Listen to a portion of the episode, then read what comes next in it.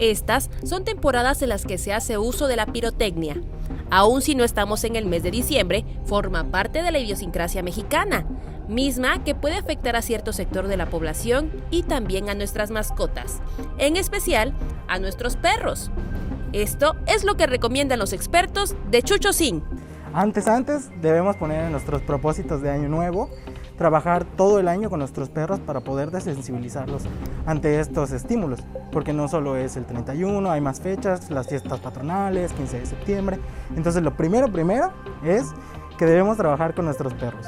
Y es bien normal que los perros se van afectados con esta pirotecnia que es tan ruidosa, sobre todo porque ellos tienen sensibilidad entre 3 a 5 veces mayor que la que tenemos los seres humanos. Una forma de trabajar previamente con nuestro perro es brindándole paseos de calidad. Estas caminatas nos ayudan a, cansar a nuestro perro, pero no, no nos podemos poner solo en, en el tiempo de caminatas, sino también tenemos que hacerlas didácticas, tenemos que hacer que nuestro perro olfatee todo, podemos ir a un parque súper tranquilo donde podamos hacer que nuestros perros huelan y eso les va a ayudar un montón a cansarlos tanto mental como físicamente. Estos paseos son para ellos, necesitamos dedicarle tiempo a nuestros perros porque en la noche, cuando empiecen los cohetes y tenga toda la energía y, y la pase súper mal, pues ahí nos vamos a arrepentir, ¿no? Es importante considerar que cada mascota tiene distinta personalidad y que no siempre reaccionarán de la misma manera cada uno de ellos pues son individuos, cada perro es diferente, igual que nosotros como hay personas con autismo, personas de la tercera edad, personas con problemas de salud mental que les afectan,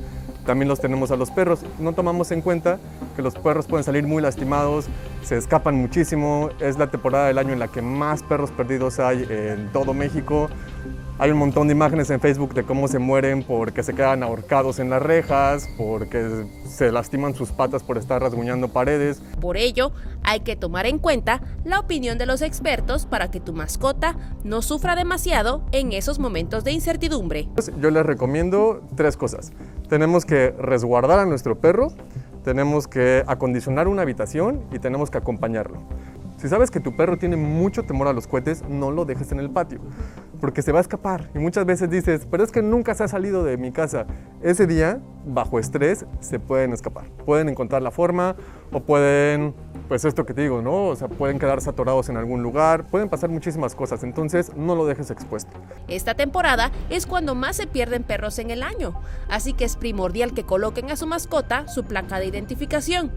Aislarlo en una habitación en donde menos ruido entre es importante, o en su defecto, trate de blindar el sonido exterior lo más que pueda. Necesitas una televisión o algo de audio para que puedas tener música mientras está sucediendo.